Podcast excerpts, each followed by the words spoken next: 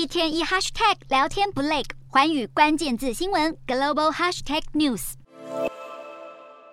乌俄战争对外扩散风险恐怕已大幅提升。欧洲时间十五日，乌克兰邻国波兰边境遭到两枚遏制飞弹袭击，当场炸死两个人。由于波兰是北约成员国，北约将如何反应，以及全欧洲是否因此被推向危机边缘，格外引发关注。当时远在印尼出席 G 团体峰会的美国总统拜登一接获消息，就立刻和法国、德国、加拿大、日本等国领袖召开紧急会议，了解情势并讨论对策。不过，这场会议讨论结果却出乎人们的意料之外。更为惊人的是，经过初步调查后，有三名美国官员向美联社透露，飞弹是由乌克兰军方所发射，原本是要拦截俄国飞弹的，却不慎落入波兰。而波兰政府在遇袭后已经表明可能会动用北约条约第四条，召集所有成员国召开紧急会议，共同协商解决对策。至于最后会不会触动北约条约第五条集体防御条款，导致战争全面升级，几率可能微乎其微。战争波及周遭国家，一直是各国最大隐忧。美国国防部十五日抢先声明表示，在获得事实之前，不会谈论北约条约第五条的适用性问题。而且对美国来说，最重要的是要确定飞弹落入波兰到底是意外还是蓄意的行动。